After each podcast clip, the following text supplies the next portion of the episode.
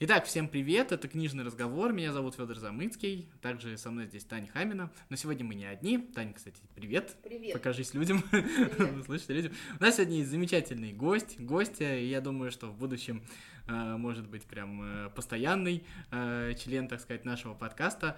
Ну, Тань, ты привела, как бы тебе и слово. Да, это Лиза Добронравова. Привет. Спасибо за доверие. Нет, на самом деле нам очень приятно, что к нам кто-то приходит, и, в общем-то, ну, у нас скоро точно говорящих будет больше, чем слушающих, поэтому мы начинаем. Вот, а сегодня у нас очень необычная тема, мы даже тут немножечко поспорили, потому что сомневались, э, стоит ли вообще об этом говорить, не стоит ли об этом говорить, но мы решили сделать такую штуку, как а, такую тему.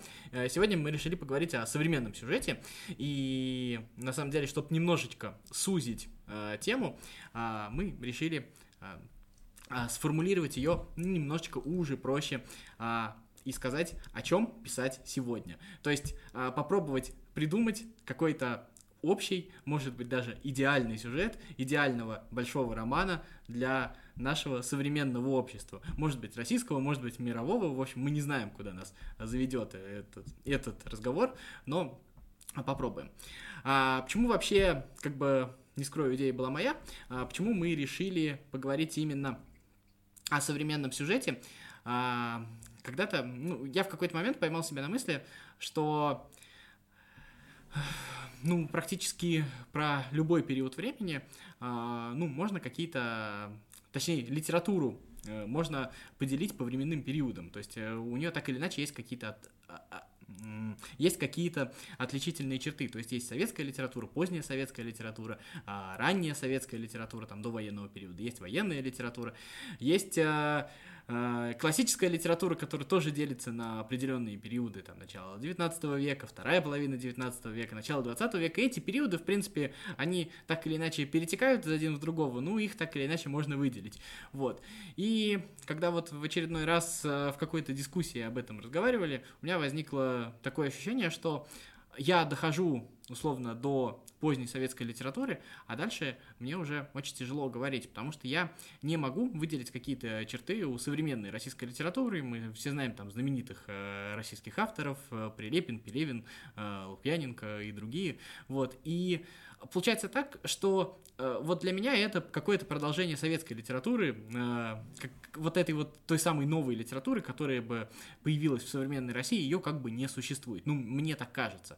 И мне кажется, что пора бы уже подумать, э, о чем таком бы написать, чтобы мы могли бы э, сказать, что это вот новый русский роман, новая русская литература. Ну, попробуем сегодня об этом пофантазировать. В общем, мой такой вот очень длинный спич в начале. Э, в общем, сейчас я обращаюсь к моим соведущим. Скажите мне вообще, пожалуйста, что вы думаете по поводу моего вот этого долгого излияния? Имеет ли оно право на жизнь вообще такое предположение? И что вы думаете вообще по поводу современного сюжета? Может быть, я преувеличиваю, он уже давно сформули... сформирован?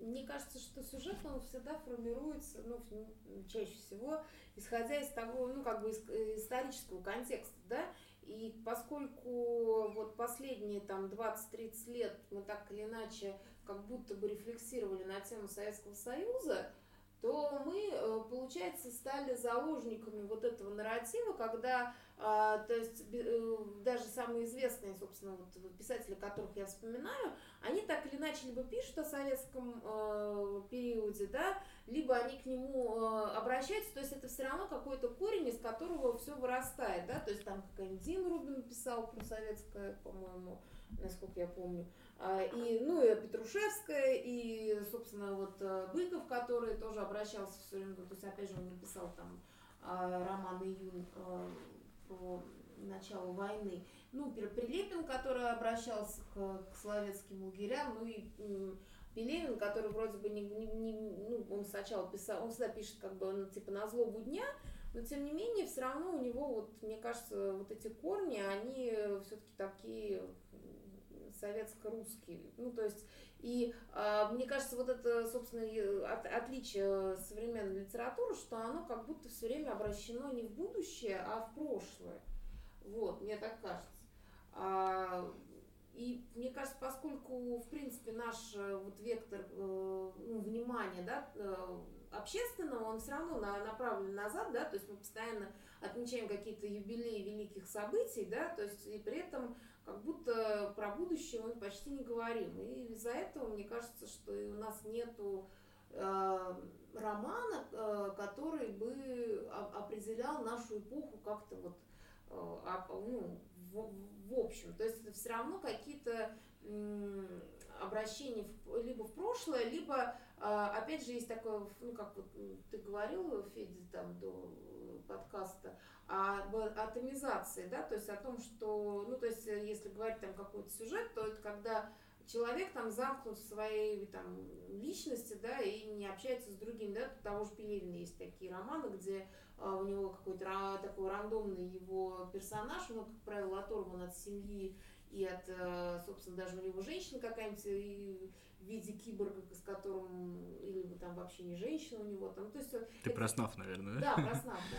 А, то есть это всегда какая-то такая история. Да даже вот последний роман, я просто последний еще не читал, там тоже как бы человек, который живет там, все время обращается в какой-то там, не знаю, к дзену, а настоящего какого-то близ, близости нет. То есть это, это атомизация, в принципе, вот это как тема, но я не знаю, это не лейтмотив, наверное.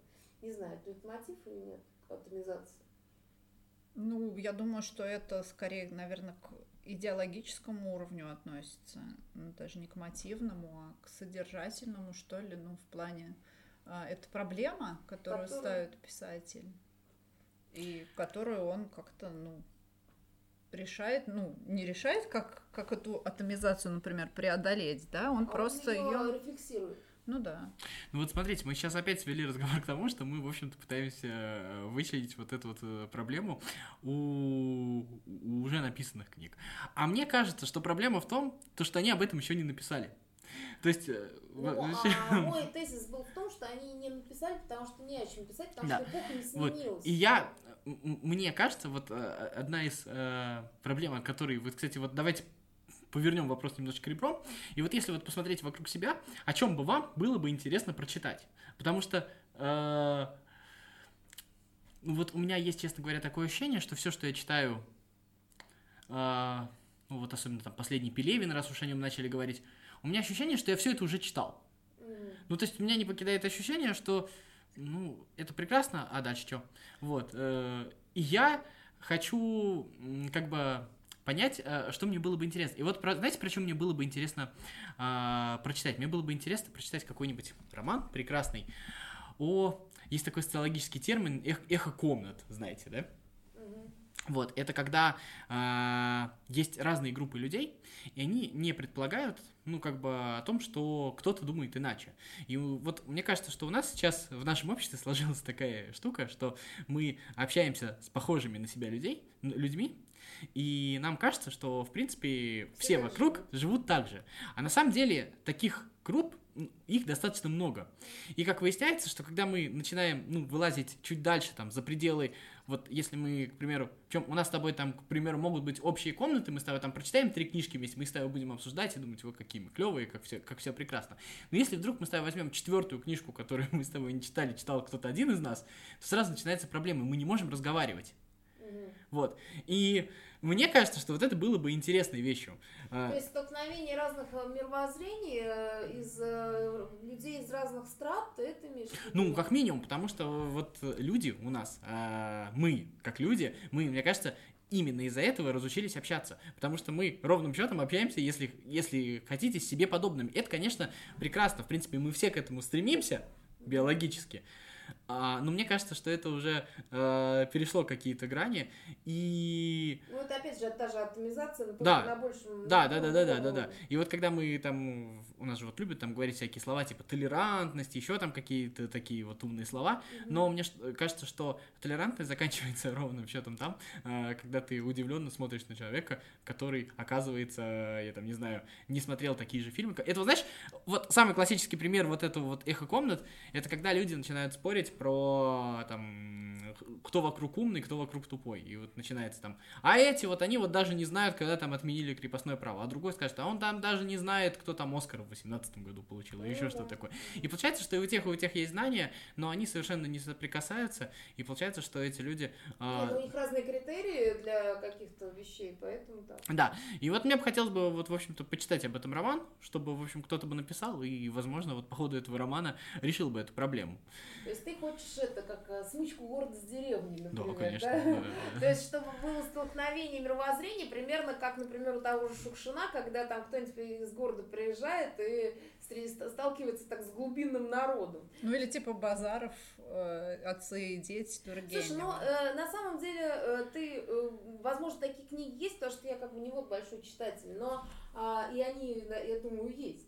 Вот. Другое дело, что я с тобой согласна, знаешь, в чем? В том, что, мне кажется, вот люди, которые в основном как бы считаются хорошими нашими писателями, русскими, современными, ну, там тот же Быков или еще кто-то, они действительно живут в таком, знаешь, пузыре, там, не знаю, московской интеллигенции, и они пишут только вот об этом, да, то есть, а, то есть, а, как бы, ну, вот действительно об этом вот э, срезе э, людей, а получается, что я вот, ну, не читала какие-то такие книги, где действительно есть, э, ну, вот, действительно столкновение вот этих разных Э, а если нет, они, может быть, и есть, скорее всего. Мне кажется, Федор вообще поднял такую тему, что, в принципе, может объединить людей настолько, чтобы ну, им всем стало интересно читать, да, что это за сюжет, в котором ну, как-то зацеплены интересы, ну, там, большого количества людей, как я понимаю вот эту тему. А я, понимаешь, да? я же даже не знаю, какой это должен быть сюжет. Я поэтому mm-hmm. его и предлагаю, чтобы его кто-нибудь написал. Я сам не способен, мог бы, я бы написал сам.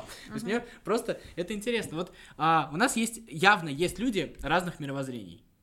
И эти мировоззрения, они там постепенно трансформируются. Там у одного так, у другого так. Просто, ну, я вот э, недавно а, по одному вопросу начал дискутировать с одним своим другом, с которым я дружу очень много лет, там порядка 20, больше даже. И штука оказалась в том, что мы с ним совершенно друг друга не понимаем. Ну, то есть мы не в состоянии донести друг другу, вот э, вообще, от слова совсем. И мне кажется, что на этом растет примерно совершенно сюжет, как два человека, в общем-то, вдруг обнаружили, что им не, не о чем разговаривать. И, в общем-то, и как бы... Э, и самое интересное, что это не причина переставать общаться. Я по-прежнему люблю этого человека, все замечательно, но разговаривать мы с ним совершенно не можем. Это... Ну, это такой интеллектуальный какой-то сюжет и рефлективный. Мне кажется, что... Да, причем для какой-то даже на пьесы почему-то ну, ощущение, да? Ну да, да, в этом есть драматизм в диалоге, когда, да. ну, такой театр абсурда, когда люди не слышат друг а, друга. А, ты знаешь, мне, я, поскольку, как я сказала, не читатель, а писатель, писатель, ну, в смысле, нередко читаю, чукчи не читатель, вот, а, есть мне кажется, вот вышел недавно интересный сериал Топи, ну, раз уж я смотритель больше. И мне э, кажется, что там есть э, э, та вот, знаешь, столкновение как раз, значит, так московских, типа, хипстеров с такой вот глубинной реальностью и какой-то хтонью русской, да. И мне кажется, что это вот как раз сюжет, который, кстати, довольно часто используется, то есть просто, может быть, менее интересными писателями, там, ну, там же Глуховский был, как бы был сценаристом, то есть тоже считается хорошим нашим современным с писателем. Вот, и то есть столкновение каких-то разных ну, действительно страт и разных образов жизни, это всегда интересно. Вот. Ну, не знаю, насколько это может объединить. Мне кажется, это все равно знаешь, э, такие вещи, как правило, кстати, разъединяют, потому что кто-то солидаризируется с каким-то ну, персонажем и начинает, ну, то есть просто вот когда я обсуждала, например, вот этот сериал, а там у меня подруга, она тоже выбрала, значит, вот себе девочку, которая похожа на, на ее ролевую модель, и как бы, а вот это она плохая, она там типа какая-то неплохая, там типа вот ну, то есть она начинает вот на девочку из совсем другой страты, да, из какого-то другого, ну, вообще образа жизни, вешать на нее вообще все вот э, нехорошее, да. И то есть получается, что с одной стороны ты этим каким-то сюжетом поднимаешь, ну, важные какие-то задачи, а с другой стороны, мне кажется, вот там э, ты не объединишь, ты больше разъединишь. Может быть, даже в рамках одного художественного высказывания, даже если это прям большой роман, там, на 800 страниц, все равно, наверное, ну, не решается этот вопрос. Он такой мировоззренческий, и любой писатель, ну, там вот даже ты, Федор, там, или Таня, если сядет писать, может только предложить какой-то свой вариант решения, который, возможно, подойдет далеко ну, не всем. писатель, может быть, не предлагает решение, он, как правило, высвечивает какую-то проблему, да, там, э, или что-то в этом духе.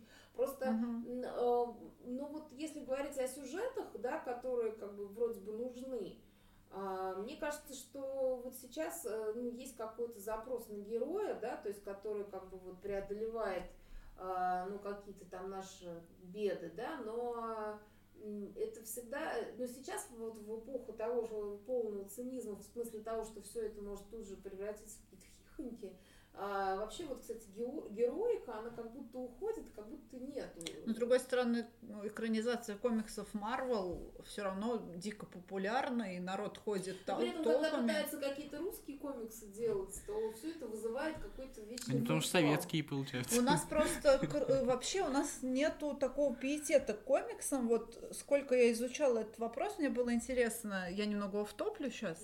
Но вот насколько там, допустим, в Японии там в комиксах издают учебники, да, серьезные, там, грубо говоря, по физике. Э, И там в Америке тоже есть культура чтения комиксов, никто не считает там детскими развлечениями. У нас такого нет и никак не приживается вот эта тема, поэтому, ну, графический роман, и, который, в принципе, наверное, требует такого вот персонажа героического, у нас он, ну, с русской душой, так скажем, или с русским душком, в том плане, что у нас всегда какая-то есть в этом а, ну, в общем, что-то в этом такое слышится с двойным дном, что ли. Вот, ну, там какой-нибудь Капитан Америка, я села на любимого конька, открылся ящик Пандоры.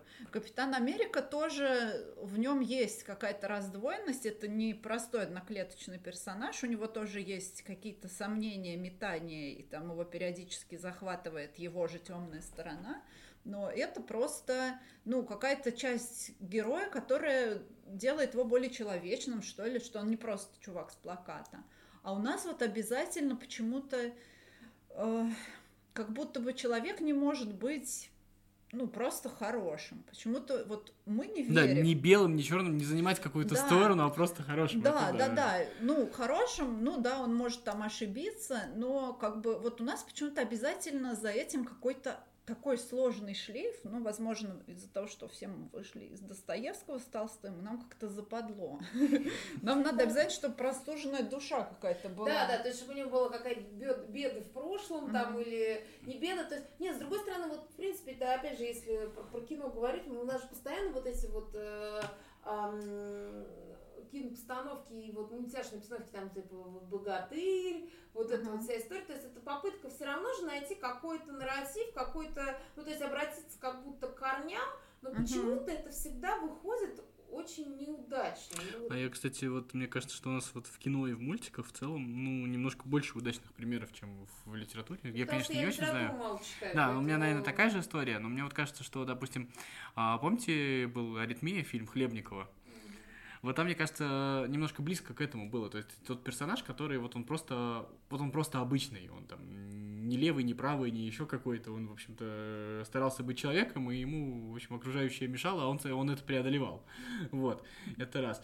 Вот, и мне кажется, что в мультиках как раз и иногда тоже пытаются какую-то вот такую вот э, штуку родить, но тоже не всегда получается, потому что у нас вот э, в тех же мультиках мы все время, все время возвращаемся к этому советскому. Я не знаю, вот интересно, есть вот гарантии того, ну, условно говоря, что мы переждем какое-то время, простите, закончится поколение, выросшее в Советском Союзе, ну, естественным путем, да, и это пройдет. Или это вот всегда это в крови уже сидит. Вот мне интересно. Просто мне почему-то кажется, вот Ты я... имеешь в виду какой-то советский тип нарратива или что? Да, потому что я вот э, как бы ну, в моей жизни не было Советского Союза, с одной стороны, формально, а с другой стороны, он со мной был всегда.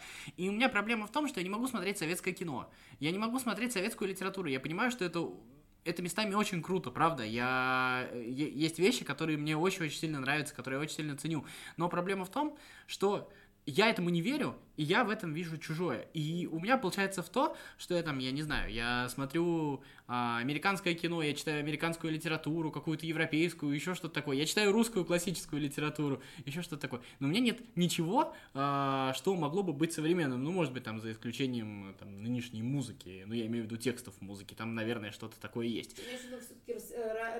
Э? Да, да, да, вот, вот современного, то, что написали бы мои современники, условно говоря, про меня. То есть получается, что э, как бы с одной стороны, э, мы живем в глобальном мире, и кто-то скажет, что это нормально, но с другой стороны, так получается, что ты в каком-то смысле все время потребляешь что-то чужое.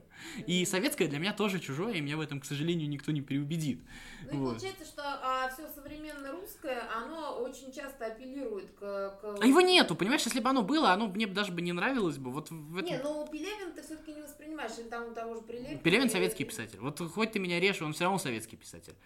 Он, то есть, он, э, как тебе сказать, вот Спекулирует этими... э, Ну, ну, то есть он отталкивается от этих ценностей, он Ну их там да. разрушает, еще что-то такое, он с ними взаимодействует. Вот а, я очень люблю Пелевина, но я говорю вот как раз про то, А, что... Быков тоже советский писатель. Да, абсолютно. А, Время поменялось. даже- даже более советский. Более советский, чем Пелевин, да. А, Время поменялось. Есть сегодняшний день, там, я не знаю, последние вообще там лет 10 мы вообще живем в другой стране. У нас много интересных вещей. У нас адски развилось, к примеру, волонтерство. Реальное волонтерство, а вот не то, о котором говорят.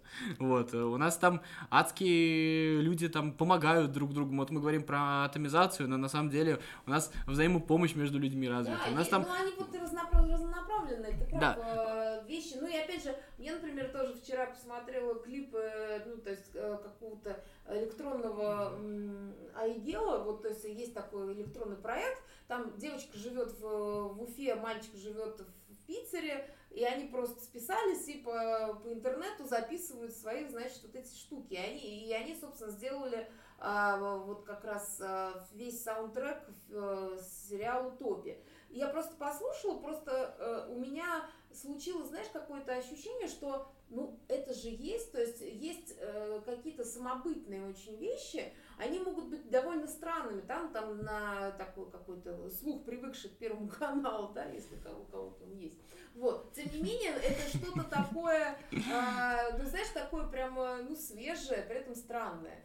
И к тому, что это наверняка есть и в литературе, и в... Я пока не видел, вот честно. Слушай, ну с другой стороны, я тебе э, открою тайну, что э, очень много сейчас печатается в самоиздате, и Ну да. а, я не говорю, что там какие-то великие вещи печатаются, но там э, тоже есть какая-то своя жизнь, а то, что вы- выпускается, не знаю, в книгах и даже вот э, я не знаю, я, я, я вижу это одни и те же, как ты правильно говоришь, э, писатели, которые мы уже там за 60, и я при этом не говорю, что это плохо, но они вряд ли родят действительно то, что- тот новый вид романа, который ты хочешь. Просто Ну. потому, что они нечем это родить. Ну, слушайте, вот есть еще один, наверное, сюжет, о котором все-таки стоит пару слов сказать. Это все-таки тот самый конфликт поколений, который так или иначе существует. И вот мне просто интересно ваше мнение, вот этот конфликт поколений. Он все-таки, он типичный, то есть тот же самый конфликт поколений, который там 200 лет назад был у Тургенева, тот же самый конфликт поколений, который там еще э, там тысячу лет назад был еще где-то, вот. То есть, э, или все-таки у него есть какая-то принципиально новая история в этом конфликте поколений. Мы вот немножко обмолвились, поговорили об этом до записи подкаста. Вот э, что вы вообще думаете вот на этот счет? Нет, ты говоришь именно в разрезе литературы, то есть А, литература, А я думаю, что, а, читала п- понимаешь, а, литература должна отражать действительность. Я думаю, что вот, вот как мы с- условно общаемся, а, условно говоря, а, со своими родителями, как мы общаемся со своими детьми, а, в любом случае литература так или иначе это же все равно будет описывать когда-то. То есть э, в любом... И вот э, этот конфликт поколений так или иначе есть. Конфликт даже может быть не отцов и детей, а конфликт а, нового и старого, я бы сказал. Конфликт а, тех, кто ну так или иначе хочет идти вперед, и тех, кто хочет вернуться назад. Э, ну, он есть этот конфликт, да? И вот это типичный э, конфликт поколений, или все-таки он немножечко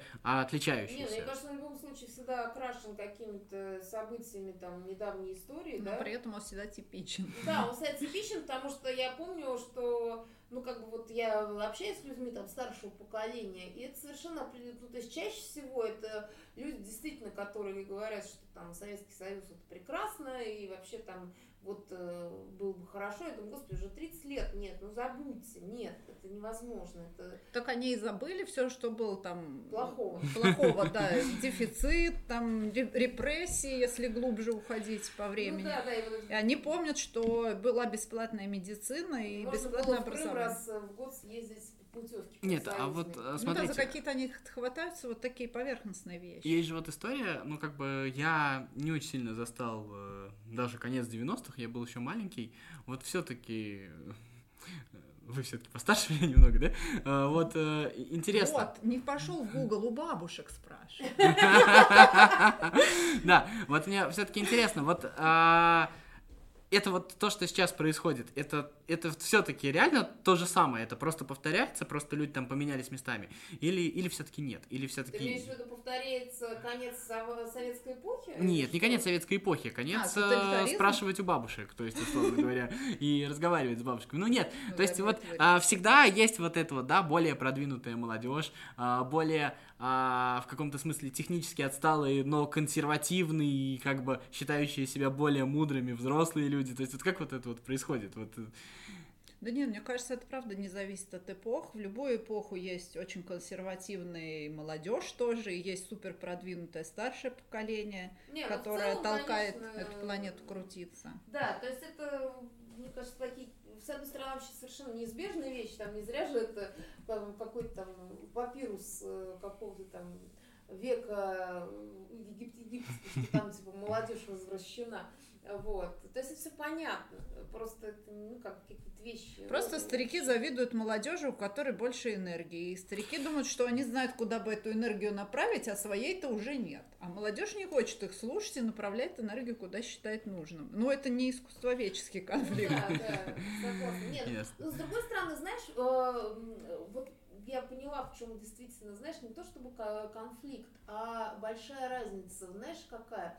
Когда ты, ну вот, ты воспитываешься на советском, на советском кино, а, и люди, которые вот там примерно моего поколения, там или чуть помладше, да даже ты знаешь наверняка очень много советских фильмов, потому что у нас был телевизор как источник, да, и mm-hmm. там каждый там праздник, 8 марта показывали какой-нибудь «Москва слезам не верит», на Новый год показывали «Иронию судьбы» и все такое. Сейчас, поскольку телевизор перестал быть э, каким-то центром, э, у нас вообще, то есть знаешь, утратилась даже... Э, вот наша разобщенность да, возникла. Да, вот эта разобщенность, знаешь, какая-то чисто культурная. То есть, когда ты начинаешь кидаться какими-нибудь шутками из серии там алло гараж, народ вообще не понимает, о чем идет речь. Ну, То есть да. люди, которые не смотрели эти фильмы, они, э, получается, как бы вообще не, то есть вот эти вот какие-то культурные коды не считывают. И получается, что чем больше вот этот разрыв, тем больше, ну, как бы, нет, меньше точек соприкосновения. Ну да, соответственно, бабули не знают мимасики, и им вот это вот молодежное, молодежный сленг, им кажется непонятным, и ну, при этом в Советском Союзе тоже был сленг, и тоже были эти разрывы. Просто другое конечно, дело, что все конечно. знали, кто такой Лев Лещенко и почему Кобзон носит парик. Вот. То есть, э, как бы все это было. А, да, и знали вот эти фильмы такие, как бы образующие, да, как какой-то вот э, единый культурный код этих людей, то есть даже разных поколений. А сейчас этого практически нет. И получается, что действительно, вот как мы с тобой, ты же начинал говорить, что там мы смотрим разные фильмы, и у нас нет, нет, нет вот какой-то базы для диалога. Ну да, еще сильный разрыв по картинке. Я понимаю современную молодежь, которой стрёмно смотреть там каких-нибудь трех мушкетеров со спецэффектами. Ну ладно, три мушкетера еще так сяк а там какие-нибудь, ну, волшебные фильмы, сказки, да, там «Королевство кривых зеркал», грубо говоря, да, там снятое чуть ли не в 50 там какие-то годы, и там суперсовременные с компьютерной графикой фильмы, красивые, яркие, в которых нет там, ну, таких прям пугающих персонажей мрачных, нет этого мрачного света, стрёмного такого, на котором воспитывались мы.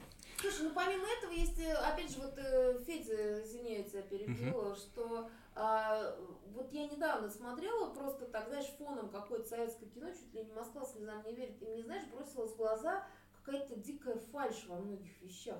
Я просто раньше не замечала.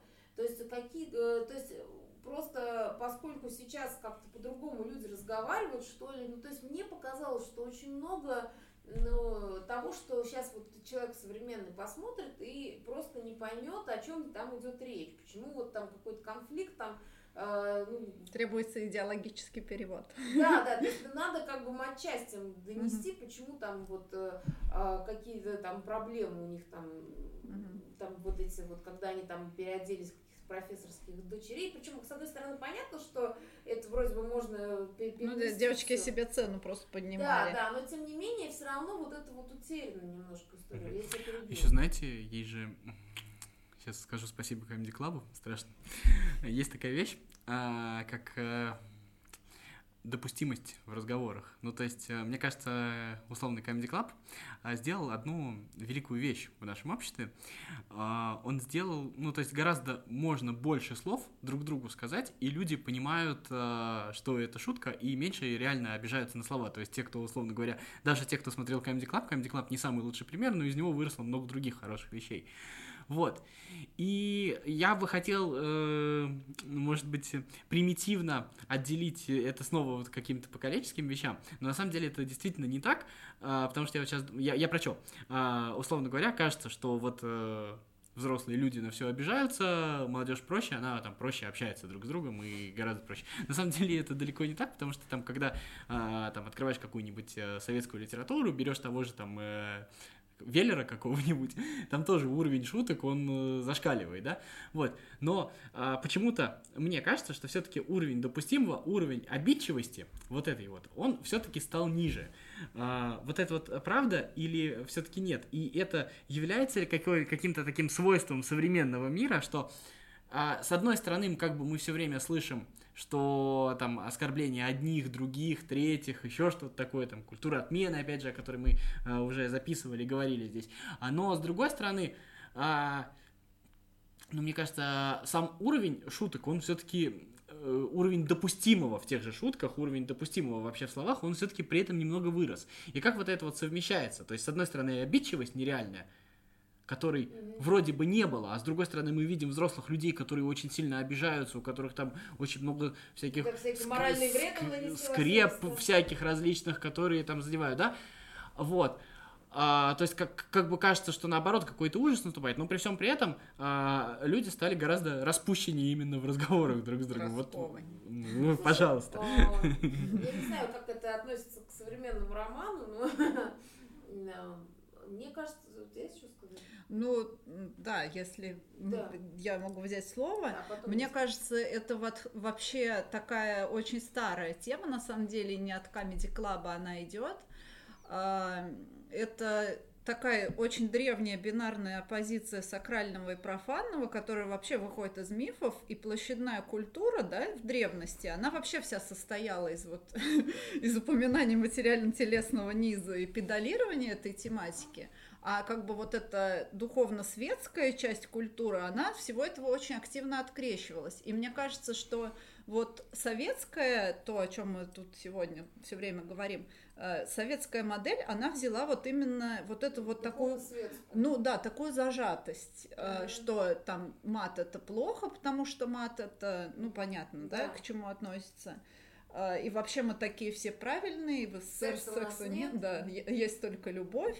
Вот, и поэтому сейчас, конечно, если смотреть только на советскую литературу и только на современную, нам кажется, что прям ну, в распустиху пошли.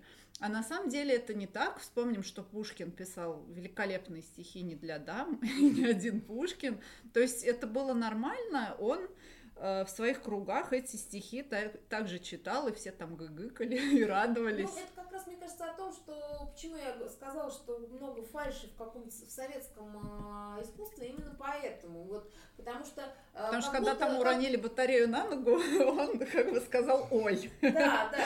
И, и- и опять же, э, знаешь, э, вот это типа табуированность каких-то вещей, и я, мне кажется, что сейчас вот это вот как бы там, как ты говоришь про Comedy Club, мне кажется, это вот как раз а, запрос на какую-то новую искренность, про то, что мы должны э, говорить о каких-то вещах, о которых мы раньше не говорили. Именно вот эти всякие там мету и тра-ля-ля, понятное дело, что они как будто бы в перехлёст идут, Но мне кажется, что они, э, это как, э, ну, знаешь, там, который вот э, котел, который законопатили, и там очень долго все скапливалось, и поэтому оттуда полетело вообще все. Не, ну это такой нормальный средневековый карнавал, где как бы можно было и задницу показать. Не, ну да, то есть вот условно мы там сегодня молимся, а завтра у нас Сатурналия начинается. Я, да, я еще так поправлюсь, я не говорил, что Comedy Club сделал что-то новое, я говорил, что Comedy Club сделал это допустимым, так скажем, в люди привел, да, то есть, условно говоря, ну, э, я себе с человеком своего возраста могу позволить говорить гораздо просто откровеннее и спокойнее, просто зная, что он э, это, скорее всего, поймет, mm-hmm. чем, э, условно говоря, со взрослым человеком, с более пожилым человеком, просто потому что э, я, я знаю, что у, у них это в меньшей степени допустимо. То есть ну, понятно, что это деление, да. но на всякий случай я этого делать не буду. А, вот так вот происходит. То есть mm-hmm. в этом смысле они действительно ничего нового не сделали, но вот именно в обществе вот этот перелом произошел, мне кажется. Вот, есть еще конфликты, сюжеты и еще что-то такое. Не, ну мы с тобой давай мы как-то за, за финалем э, то, что мы, о чем мы обсудили. То есть можно я это сделаю хотя бы? Давай, конечно. Э, просто я пытаюсь как-то... Можно уже я скажу, да? Я просто пытаюсь понять, до чего мы договорились. Вот смотри, вы сначала начали говорить о том, что ты э, что не находишь какой-то ну, лейтмотив современного романа. И мы говорили о том, что все это так или иначе Э, связано с тем, что мы э, там 30 лет э, рефлексируем на тему Советского Союза, и наши современные писатели, они все родом оттуда, и многие оттуда как будто не выезжали, то есть они и нарративы эти берут, и темы эти берут, и пишут об этом иногда, вот, и при этом получается, что мы о чем еще? А, и, собственно, вот почему современные люди, не, молодежь не воспринимает то, то, то искусство, и, может быть, именно поэтому, кстати, они не воспринимают, например, какие-то те же книги, которые пишет там тот же Пелевин Сорокин, потому что мы вот, например, читаем там поколение, кому там 30 с плюсом, да, с лишним, то мне кажется, что 20, 20-летние уже Пелевина не читают, у меня вот есть такое впечатление. Вот. А зачем? Знаешь, вот сейчас думаю, ну, а зачем? Да, то есть, и опять же, он же для нас что-то говорил, он как будто нам как раз вот открывал вот эту новую искренность, да, то есть он как будто немножко приоткрывал какие-то вещи, которые были табуированы, но для современных людей, которые выросли вот сейчас, для них это все вообще не открытие ни разу. И они, и мало того, как бы у них и нет запроса вот на такие вещи, потому что у них там другое есть. Вот. И получается, что, э, да, вот ты говоришь про то, что у нас современные как раз э, люди более раскрепощены по части э, тем. Да просто более раскрепощены, да, на самом деле. Да, И это же здорово, и, может быть, и, и одновременно мы еще поговорили про атомизацию, да, то есть у нас, с одной стороны, есть какое-то что-то объединяющее, да, то есть как будто мы все время можем дотянуться там через соцсети до любого человека, кажется. Но при этом мы все э, раскрепощены. Кстати, вот опять же про соцсети и про атомизацию. Это вот одна из тем, которые, собственно, используются в в современной литературе довольно часто. Кстати, Одиночество в сети. Да, да, да. Да. Слушай, а еще я, конечно, понимаю, что я это, это, это, заняла трибуну, но я, я просто пока не потеряла эту мысль. Мне кажется, что попаданчество как э, сюжет, который довольно часто используется в современной, ну, вот такой фантастическом э, романе, да, то есть пусть даже каких-то совершенно бульварных, самоздатских, но просто, мне кажется... Мне кажется, он уже переэтовал, перенасытил. Ну, давай. Да, давай. да, я про это говорю. То есть вот, дикая какая-то популяция, популяция и популярность uh-huh. этого сюжета, мне кажется, объясняется тем, как раз же, что а, э, люди современные не могут найти для себя сюжет для себя сюжет в своей же жизни. Да, да. И поэтому они ищут какой-то чужой сюжет и как бы со своим бэкграундом хотят попасть там то в Гарри Поттера, то, значит, каких-нибудь э, фантастическую страну. И типа всем там надрать зады, потому что они уже все знают, ко всему готовы. Да, ну либо да, либо там, э, как, ну то есть в каких там крайних изводах это типа девушка попадает в страну, где нет девушек, и ее там любят все и по-всякому.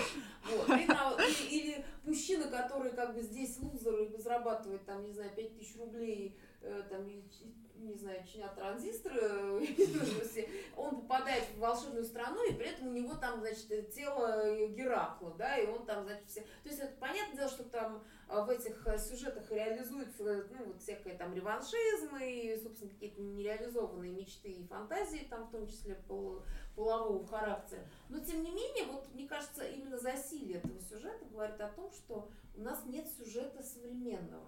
Я, ну, как кстати... ты считаешь, как тебе мой тезис? Ну, я вообще с этого начал, что его нету, поэтому ты очень классно завершила.